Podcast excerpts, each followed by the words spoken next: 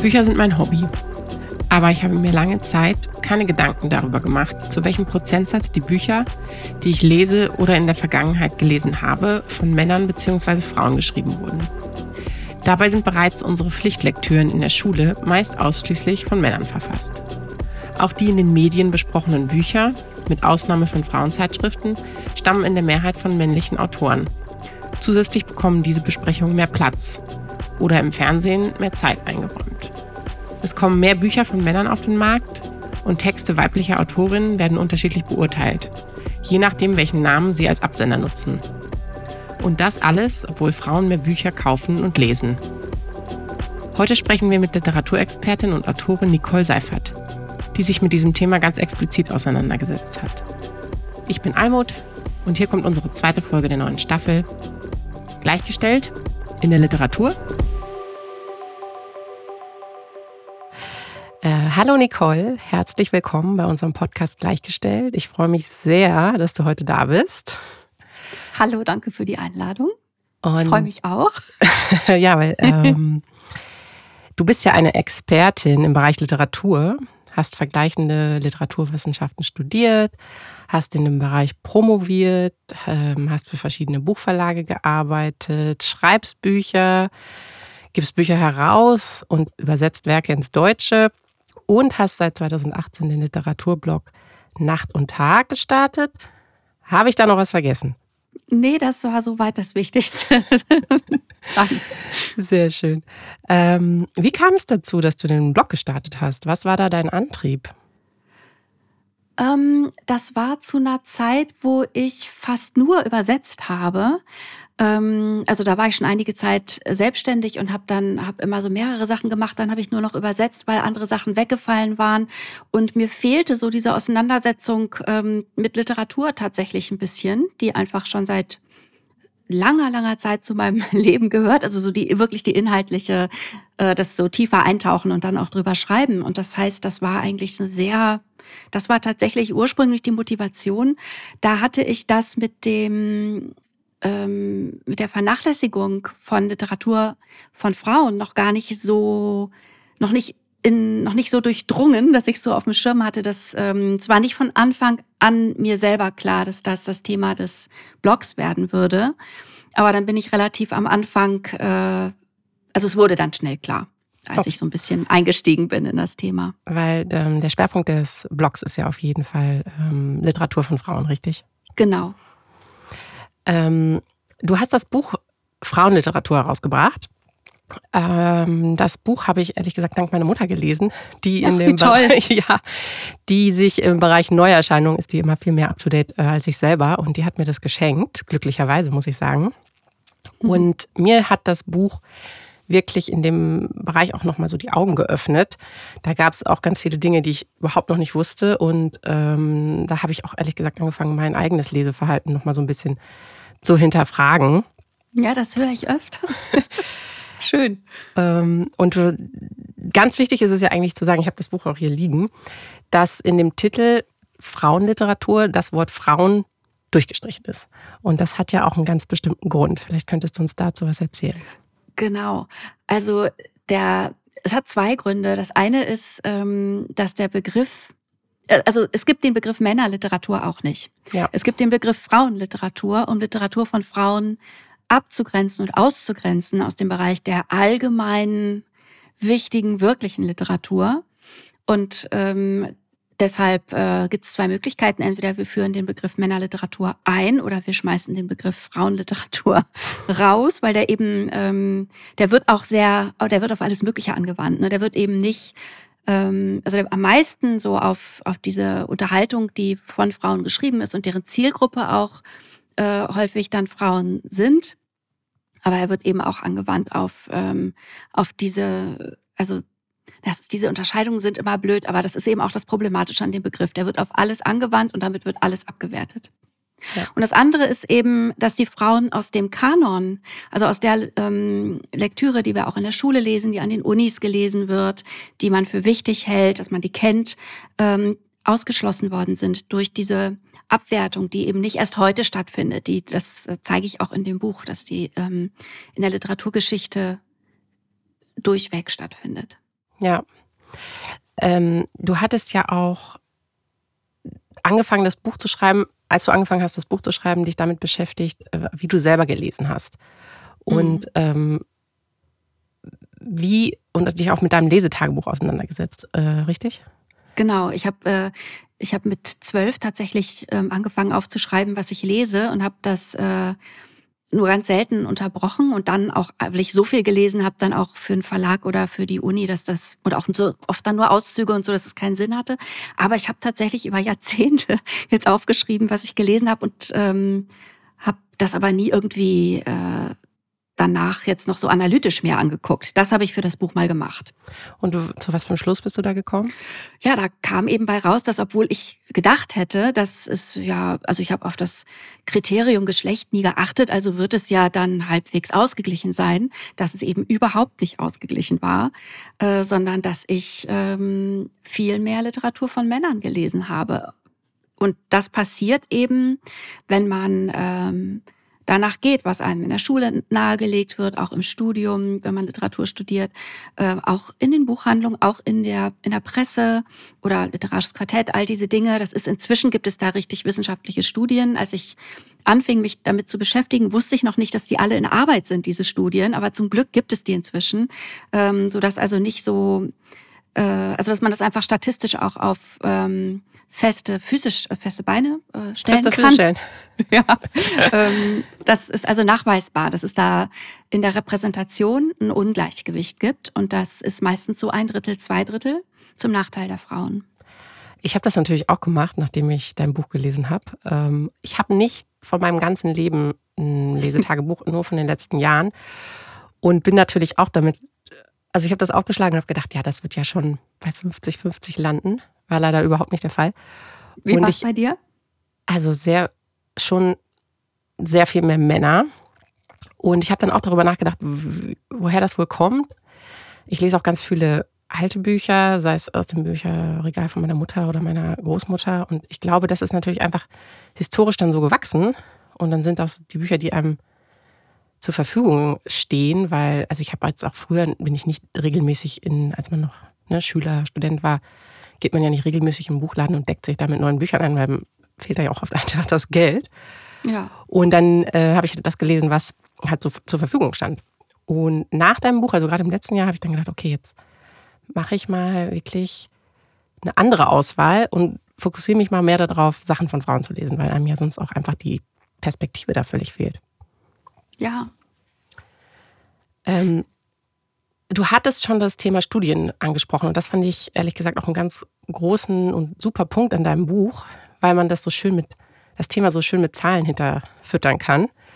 Und du hattest insbesondere über die Studie Frauen zählen gesprochen. Genau. Was mhm. ist das für eine Studie? Diese Studie hat, ähm, hat wirklich ausgezählt, was, und zwar über ähm, zwei Monate, meine ich, im Jahr 2018, ähm, wie viele Bücher von Frauen und wie viele Bücher von Männern besprochen werden äh, in den großen Feuilletons, in den Zeitschriften, im Fernsehen, im Radio. Die haben sich wirklich die ganze Medienlandschaft angeschaut mhm. und ähm, sind eben zu dem Schluss gekommen, ja, was ich eben sagte, mit diesem grob ein Drittel, zwei Drittel, mit der einzigen Ausnahme Frauenzeitschriften. Da, da ist es ähm, ausgewogen. Und es gibt da noch so ganz interessante ähm, Neben Ergebnisse, nämlich zum Beispiel, dass ähm, männliche Rezensenten, also man muss dazu sagen, das wird immer binär ausgezählt, ne? Ja. Alles, ähm, erstens, weil es ein paar Jahre her ist, das wäre vielleicht heute, wäre da schon eine andere Sensibilität, ähm, aber zum anderen auch, weil das ja nicht ausgewiesen ist, ähm, wenn, also in den wenigsten Fällen ausgewiesen ist, ähm, wenn es sich um nicht-binäre Personen handelt. Ähm, also das ist immer ein bisschen schwierig an der Sache, aber es zeigt natürlich eine klare Tendenz. Ja, auf jeden Fall. Und, ähm, und die ist eben, dass äh, männliche Rezensenten zu einem äh, sehr viel höheren Anteil auch Bücher von Männern besprechen, während Rezensentinnen, bei denen ist das Verhältnis ausgewogen. Was wieder auf was wieder darauf verweist, was ich, äh, also an mehreren Dingen, die ich ähm, so beobachtet habe und im Buch untersuche, ähm, auch zu sehen ist, dass ähm, offenbar Bücher von Frauen nichts für Männer sind. Ja. Während aber Bücher von Männern eben auch von Frauen gelesen werden. Und das wird auch erwartet, dass sie auch von Frauen gelesen werden von der Schule an. Das betrifft auch die Frauen, Bücher von Männern, während Bücher von Frauen eben behandelt werden, als wäre das so eine Nische. Ne? Also als wäre das, es ginge das Männer nichts an. Und man, äh, seit ich jetzt so die Literaturkritik auch so streng beobachte seit einigen Jahren unter diesem Aspekt, fällt mir das auch immer wieder auf, dass tatsächlich Rezensenten Männer das auch sagen, dass sie mit diesem Buch nichts anfangen können äh, von der Frau, weil, weil sie sich da nicht drin sehen. Also es fiel tatsächlich äh, auch nicht nur einmal der Satz, wo bin ich in diesem Buch, ähm, wenn da wenn es da mal nicht um Männer geht, als wären nicht Mädchen und Frauen das von Anfang an beim Lesen gewöhnt, ähm, sich auch dafür zu interessieren äh, was Männer schreiben, auch wenn da keine Frauen vorkommen, was es nun wirklich massenweise gibt. Oder sehr seltsame Frauenfiguren da vorkommen, die letztlich so eben ähm, Imaginationen sind und keine, also die man als Frau sehr schnell erkennt als keine ähm, glaubhafte weibliche Figur. Ja, also ich habe auch ähm, an dem Punkt herum gedacht, insbesondere habe ich mir natürlich dann Gedanken gemacht, wie viele Männer ich kenne, die insbesondere fiktionale Bücher von Frauen gelesen haben. Ich muss ganz ehrlich sagen, mir ist keiner eingefallen, aber die, die es gemacht haben, können sich gerne jetzt bei uns melden. Du, die, die es gemacht haben, werden wahrscheinlich dann ganz oft ähm, so sagen, ähm, also Juli C. oder so nennen. Ja. Ähm, und das, also es gibt da einfach auch eine große Range. Ne? Das ist dann, es gibt auch, das finde ich, das gehört auch zu den Aspekten, die mich besonders ähm, interessieren im Buch und jetzt auch darüber hinaus. Ähm, es gibt natürlich auch die Autorinnen, die nachvollziehbarer, noch nachvollziehbarerweise auch um Anerkennung zu bekommen, auch zum Beispiel vom Feuilleton und auch um nicht in die Frauenecke geschoben zu werden, ja. Wenn du davon leben willst und wenn du ernst genommen werden willst und auch eigentlich nicht als Frau wahrgenommen werden willst, sondern einfach als Autor, ja, also ja. als Autorin natürlich, aber eben nicht als Frau, ähm, dann gibt's ja Strategien, das zu machen. Zum Beispiel keine weibliche Hauptfigur, nicht so diese Themen, die so als, die so weiblich konnotiert sind, äh, sondern sich so anzugleichen. Ja, und das ähm, ist ja und das, Entschuldigung. Und das sind dann oft die, ich bin fast fertig, äh, oft die Frauen, nachvollziehbarerweise auch wieder, ne, die dann ähm, die Männer leichter lesen können, weil das ist irgendwie halt nicht so ein Frauenkram. Ja, und das ist, ich finde das interessant, weil das ist ja, ja, das ist so ein äh, Bereich, der ja dann auch in anderen, also außerhalb der Literatur auch stattfindet. Ne? Wenn zum Beispiel im Büro, dann ja. Denkt man, wenn ich jetzt mich ähnlich verhalte wie ein Mann, dann werde ich eher anerkannt ja. und dann ähm, muss ich weniger für meine nächste Promotion kämpfen, weil ich einfach so bin, wie das Schema es vorgibt.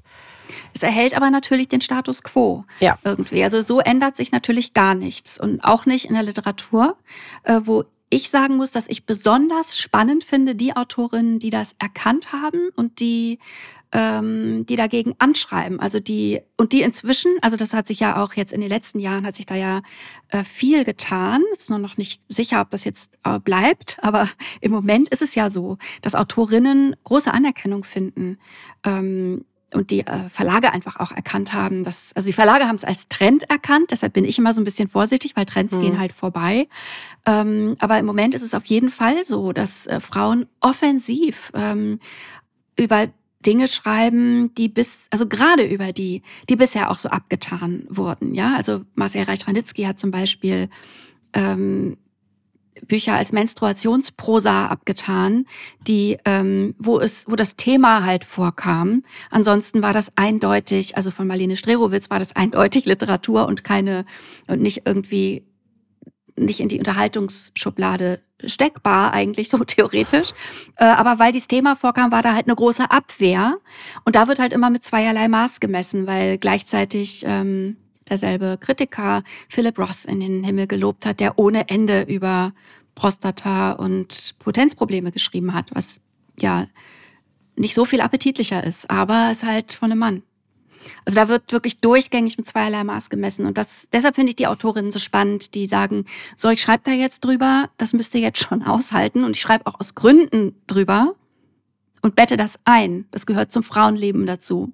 Ja, und damit ja auch zum Leben von 50 Prozent der Bevölkerung auf dieser Welt. Ja, ne? und, und eigentlich auch eigentlich von allen. Ja, also eigentlich betrifft es ja auch gar nicht nur die Frauen. Ich glaube, es ist ja auch ein wichtiger Faktor, dass diese Perspektiven oder Erfahrungen äh, von Frauen beschrieben werden in den Büchern, weil die ja auch anders sind. Und das hilft ja eigentlich auch dabei, ein Gegenüber zu verstehen, ob das jetzt äh, fiktionale Geschichte erstmal ist. Trotzdem ähm, lerne ich ja dadurch, mich in andere Personen reinzuversetzen. Ähm, was haben die vielleicht für Erfahrungen gemacht, die ich selber nicht gemacht habe? Und wenn man jetzt ausschließlich Literatur von Männern liest, dann, dann kenne ich die Perspektive. Und das ist ja auch ja. gut so und das hilft mir vielleicht auch im Leben. Aber wenn das andersrum natürlich nicht so ist, da bleibt ja ein ganz weites Feld für eine große Gruppe, die anderes denken oder ne, was, was, wie gesagt, 50 Prozent der Mitmenschen durchmachen oder erleben, dass man dafür gar, gar kein Fenster, keinen Raum schafft. Ja, das ist eben das, was, was auch dadurch stattfindet, dass die Schullektüre wirklich oft bis auf eine, maximal zwei Autorinnen, wirklich maximal, ähm, werden eben von Anfang an Männer gelesen in der Schule. Und da findet genau das statt. Mädchen lernen, das äh, Männerthemen wichtig zu finden, sich also eigene äh, geschlechtsbezogene Themen unwichtig zu finden ähm, und, und Verständnis zu entwickeln. Und das genau das findet andersrum nicht statt. Und das hat natürlich massive Auswirkungen auf Geschlechterverständnis, auf Umgang miteinander und also diese Abwertungen finden halt ganz subtil statt, das, äh, weil das so früh verinnerlicht und gelernt wird.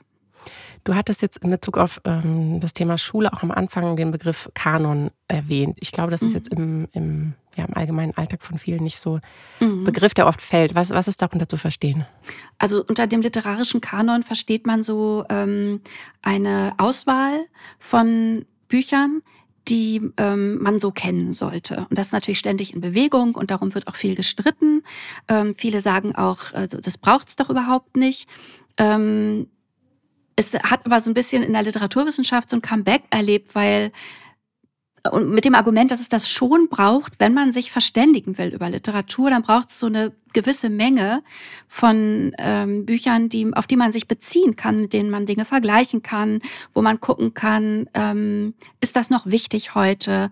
Und ähm, tatsächlich merkt man auch, ähm, auch bei denen, die jetzt keine LiteraturwissenschaftlerInnen sind und die auch vielleicht mit dem Begriff Kanon jetzt so nicht unbedingt was anfangen können, aber wenn man dann zum Beispiel auf dem Elternabend sagt, muss wirklich schon wieder Faust gelesen werden oder Max Frisch oder so, ja. ähm, zum Teil auch ein Aufschrei bei den Eltern, weil, ähm, weil sie das selber als wichtig erlernt haben, weil sie es kennen und ähm, das eben auch so als wichtiger Teil der deutschen Kultur dann gelernt wurde und die Kinder das dann auch kennen sollen. Und da ist im Grunde genau dieser Gedanke dahinter, dass man sich darüber verständigen können muss. Und der, der ist in Deutschland im großen Maße männlich. Ja, also das, äh, es ist so, dass wann immer, also es gibt tatsächlich regelmäßig so Versuche von einem größeren Feuilleton oder auch von einem Kritiker, bisher durchgängig männlich, ähm, in Buchform dann, so, äh, das sind die 100 Bücher, die sie kennen müssen. Dann bezieht sich das entweder nur auf Deutschland oder nicht äh, nur auf Deutschland. Ähm, aber von Marcel Reichranitzky bis Dennis Scheck kann man die Frauen da an einer Hand zählen, wenn es um 100 Bücher geht. Und das hat natürlich auch damit zu tun. Also die Argumente, die ähm, dann von Uninformierten immer kommen, sind ja aber dann, erstens haben ja Frauen einfach nicht so viel geschrieben früher und zweitens, dann war es halt nicht so gut oder nicht so wichtig. Und kann ich jetzt hier nicht so in drei Minuten sagen, weil ich habe ja auch ein Buch drüber geschrieben, aber das ist halt beides Quatsch. Ja, ja Frauen haben äh, schlechtere Zugänge zur Bildung gehabt und haben auch weniger geschrieben, aber lange nicht so viel weniger, wie sie repräsentiert sind nicht nur in diesem ominösen Kanon, sondern auch äh, einfach was Gesamtausgaben angeht, was Vorkommen in ähm, Literaturlexika und Literaturgeschichten und so angeht.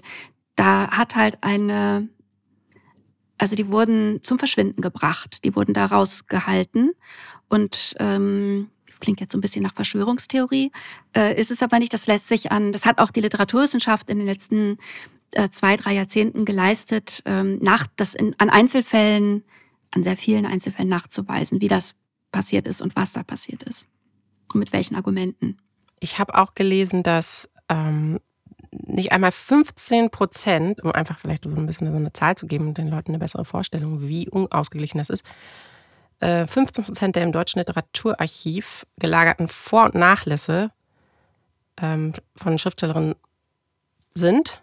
Mhm. Dementsprechend natürlich eine exorbitante andere mhm. Größe den Männern zufällt. Und da ist natürlich, mhm. das ist jetzt ja nicht, dass wir darüber sprechen, dass das Verhältnis 60 zu 40 ist, sondern ähm, das ist ja wirklich ja. ein sehr großer sehr großer Unterschied. Das hat alles, also irgendwie lässt sich das alles zurückführen auf diese Wichtigkeit, die in unserer Kultur allem, was Männer machen, schon mal immer beigemessen wurde und, ähm, und die Abwertung alles weiblich Konnotierten, weil ähm, das sieht man eben daran, welche Nachlässe werden überhaupt für so wichtig befunden, dass auch von der Familie, ja, dass die in, ähm, in ein Archiv gegeben werden. Welche Autorinnen werden für so wichtig befunden, dass über die eine Biografie geschrieben wird, dass die Briefe ediert werden. Ähm, dass ich, ich sitze gerade am nächsten Buch über Autorinnen, über bestimmte Autorinnen, und da merke ich das, dass die, ähm, dass es einfach, dass es das alles nicht gibt. Das hat alles nicht stattgefunden. Also diese Biografien, ja. Briefwechsel, Tagebücher edieren. Das äh, natürlich, natürlich gibt es Autorinnen, wo das stattgefunden hat, aber ähm, diese Hürde muss erstmal genommen werden und die ist eben sehr viel höher als bei Männern. Du bist ja auch darauf eingegangen, dass eigentlich es schon damit beginnt, dass natürlich viel weniger äh, Bücher von Frauen verlegt werden, beziehungsweise ja, das ja als wirklich als Buch erscheinen und dass dort dann oft zurückgespielt wird, man würde ausschließlich nach Qualität entscheiden. Mhm. Und ähm, da sind halt dann die Texte der Männer besser. Mhm. Und dann gab es ja, glaube ich, ein äh, interessantes Experiment, wie man das sehr gut widerlegen konnte, diese Argumentation. Du meinst diese äh, britische oder amerikanische Autorin, die ihr Manuskript. Ja. Ja, genau. Ähm, da, es gibt eine Autorin, den Namen habe ich gerade vergessen, die hat ähm, einen Textauszug genommen und den an Agenturen geschickt, wie man es macht. Das ist soweit üblich.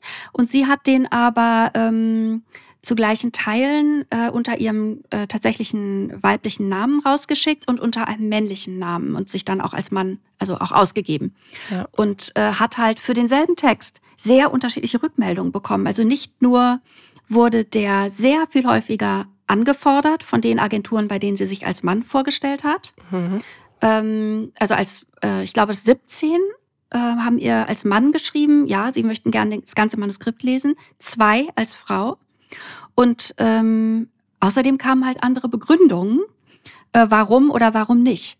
Und, äh, und in diese Begründungen äh, war so klar eingeschrieben, äh, was, also waren so diese Vorurteile übers Geschlecht, die sich darin spiegeln, sehr klar äh, eingeschrieben. Im, Im Buch steht das genauer. Und das ist eben was, was ich, äh, was ich auch, wo ich auch noch andere Beispiele in der Literaturgeschichte gefunden habe. Also das, das ist schon echt krass. Und mit der Qualität, also nur ganz kurz, das ist halt immer so Augenwischerei. Das ist wirklich so ein, ähm, ja, würde erstmal jeder unterschreiben. Klar, Qualität ist das Allerwichtigste. Aber was ist denn Qualität? Also sobald man danach fragt, fällt das eigentlich alles in sich zusammen. Ähm, ist, dieses Argument dient eigentlich immer dazu, unliebsame Stimmen außen vor zu halten. Und das, ähm, das war auch schon immer so. Das ist auch überhaupt nichts Neues. Also in der Literatur wird oder überhaupt in der Kunst wird Qualität zugeschrieben, durchaus mit Argumenten, aber das ist nichts, was man jetzt wie wenn man irgendwie einen Edelstein unter das ähm, Mikroskop legt, feststellen könnte. Er spielt, da muss man sich schon, deshalb sage ich Augenwischerei, man muss sich schon klar machen, was da alles mitspielt. Ähm, auch was Bias angeht und natürlich auch, und da gehören auch geschlechtsbezogene Vorurteile big time dazu. Ja, also als ich das gelesen habe, musste ich auch sofort ja an den an, an anderes Aspekte unseres Alltags denken und auch da wird ja oft genau diese Argumentation über Qualität, das ist ja auch so ein das möchte man ja auch gerne benutzen, um alle Kritiker und Kritikerinnen zum Stillschweigen zu bringen. Das ist ein bisschen so ein Totschlagargument, weil in dem Moment, wo Absolut, das Wort. das ist das richtige Wort, ja. Äh, in dem Moment, wo das Wort Qualität fällt, dann sagen ja, ja, nee, natürlich. Und man, man drückt ja auch die Autorinnen dann so in so eine Ecke, ja, aber du willst ja auch nur verlegt werden, wenn du wirklich ein gutes Buch hast oder nicht. Und das ist genau das Gleiche, was man, glaube ich, macht, wenn, wenn es um das Thema Frauenquote in anderen Bereichen geht. Ne? Dann sagt man, ja. ja, aber eine Frauenquote im Vorstand, du willst doch nicht eingestellt werden, nur weil du eine Frau bist. Genau, da steckt immer drin, in jedem dieser Sätze steckt immer drin, Frauen können das nicht. In der Annahme, man würde nur eingestellt, weil man eine Frau ist, weil Frau eine Frau ist, steckt natürlich drin, eigentlich kann sie es ja nicht. Und das ist natürlich eine komplette, also das ist so dumm.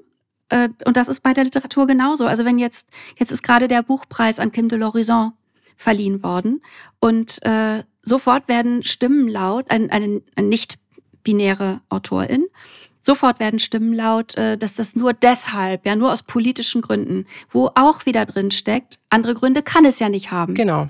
Ja. Das heißt, es ist immer eine Abwertung. Also sobald man sich bemüht, auch Literatur, also queere Literatur, Literatur von AutorInnen of Color einzubeziehen, kommen immer diese Argumente.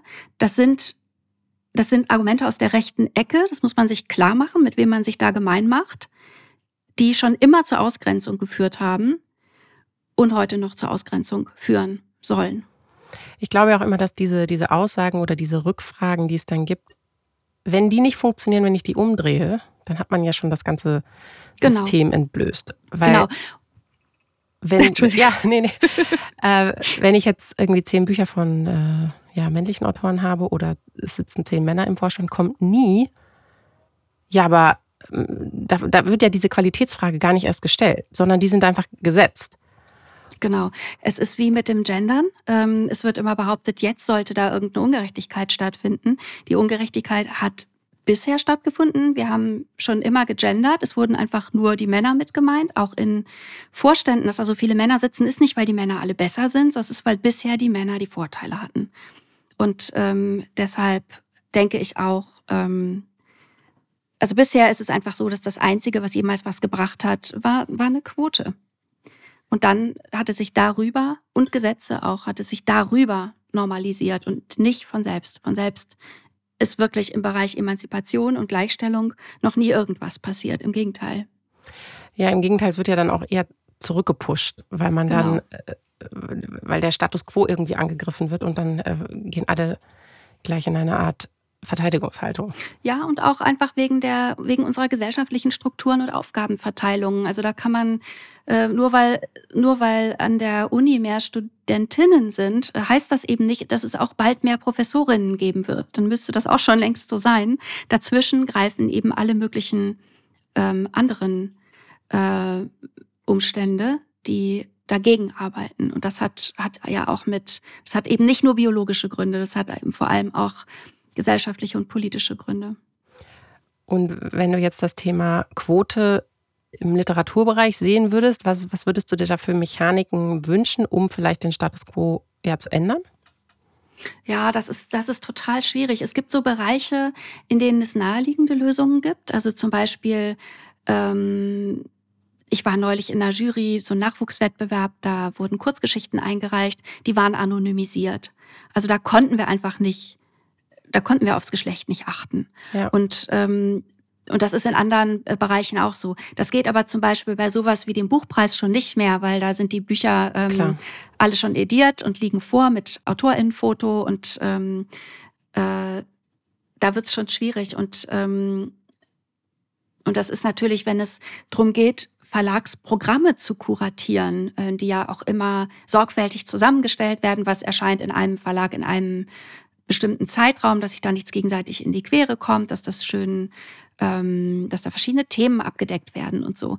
Da kann man natürlich darauf achten, dass da auch ähm, eine Autorin of Color dabei ist, dass das, ähm, dass das einfach in jeder Hinsicht divers ist. Das kann man im Kopf haben, wenn man das wichtig findet. Das finden viele im Moment auch wichtig. Äh, andere wehren sich mit Händen und Füßen dagegen und müssen bei jeder Gelegenheit betonen, dass sie es überhaupt nicht wichtig finden, weil sie ja nur nach Qualität Genau. nicht die interessantesten Programme.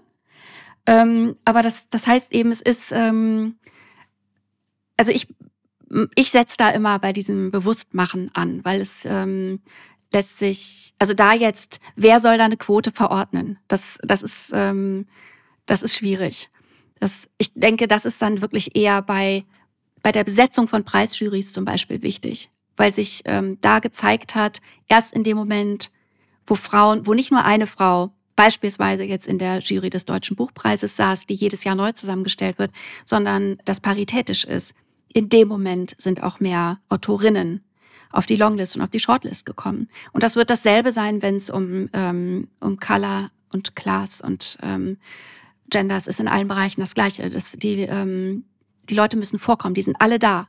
Sie müssen aber vorkommen.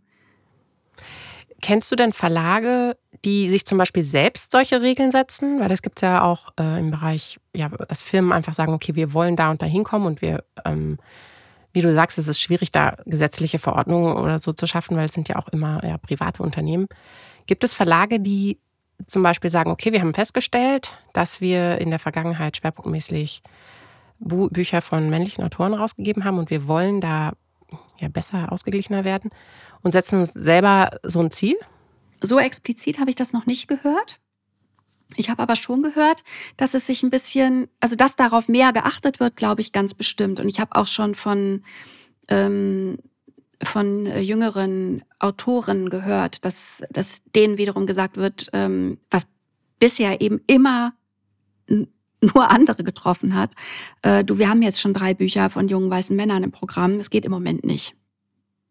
Das kam, glaube ich, bis vor kurzem noch nicht vor. Das, haben, das haben zum Beispiel schwarze Autorinnen gehört. Wir haben schon ein Buch von einer schwarzen Autorin im letzten Programm gehabt, machen wir jetzt nicht schon wieder, als wäre das irgendwie, als wäre das irgendein inhaltliches Argument oder auch als wäre das ein Qualitätsargument. Ja.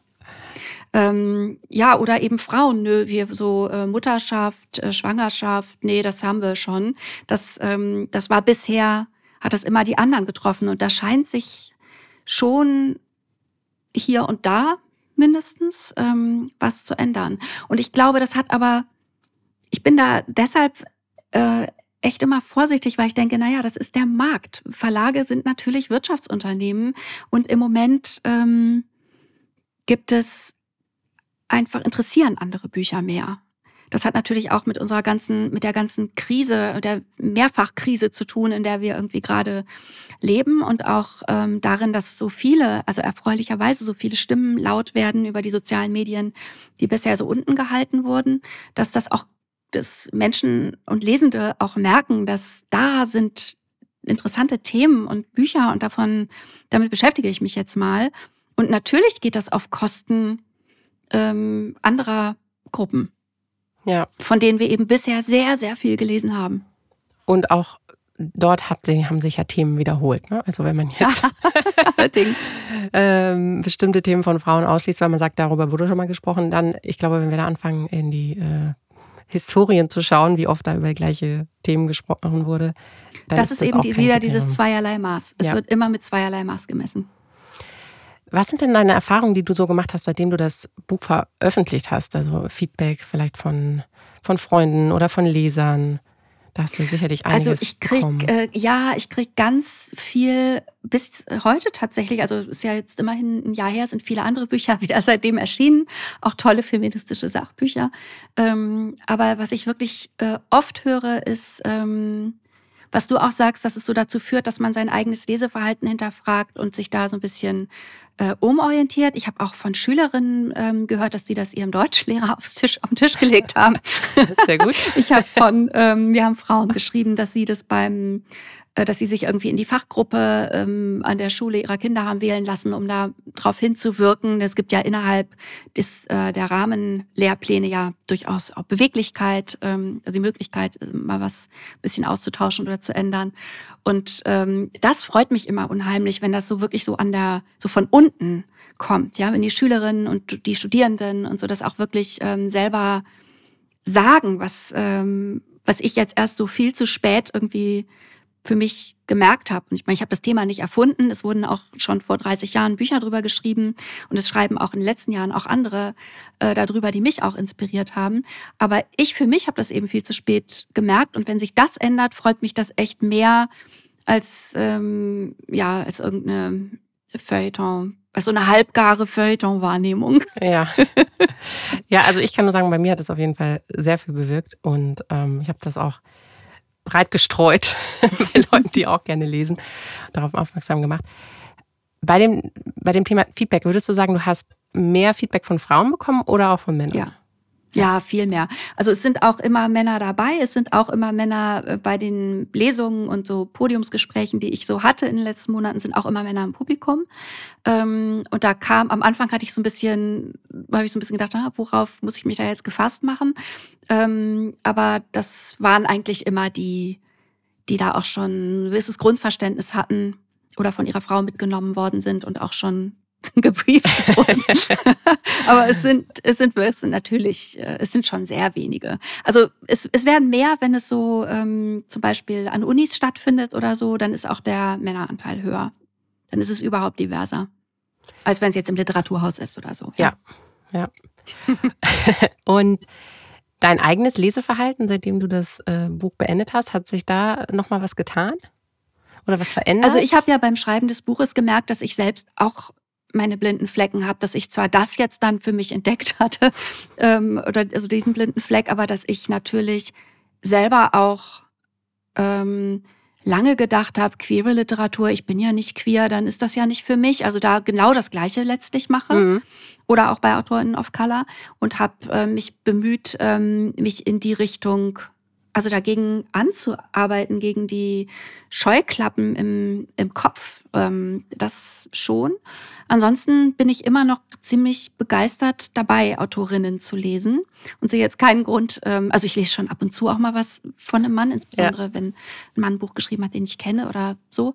Aber, ähm, aber es, dadurch, dass ich jetzt da auch so, ähm, ja, einfach natürlich auch da jetzt als so ein bisschen als Fachfrau wahrgenommen werde und auch entsprechende Aufträge kriege und so ist es dann jetzt auch beruflich so, dass ich ähm, mich noch viel mehr mit Autorinnen befasse als, als vorher, was ich ganz toll finde. Ja, und es gibt ja natürlich auch unzählige Bücher von Autorinnen. Und wie machst du da deine Auswahl? Sagst du, okay, das mein nächstes Buch lese ich, weil also ich bekomme durch den Blog, der allerdings äh, ziemlich brach liegt, ähm, also Nacht und Tag heißt der, es findet nicht mehr so viel drauf statt im Moment. Äh, Gibt es aber viel Interessantes zu lesen, finde ich persönlich. Na, einfach über interessante Autorinnen und Bücher. Ähm, weil, weil ich halt jetzt so viel, erfreulicherweise so viele bezahlte Sachen schreibe.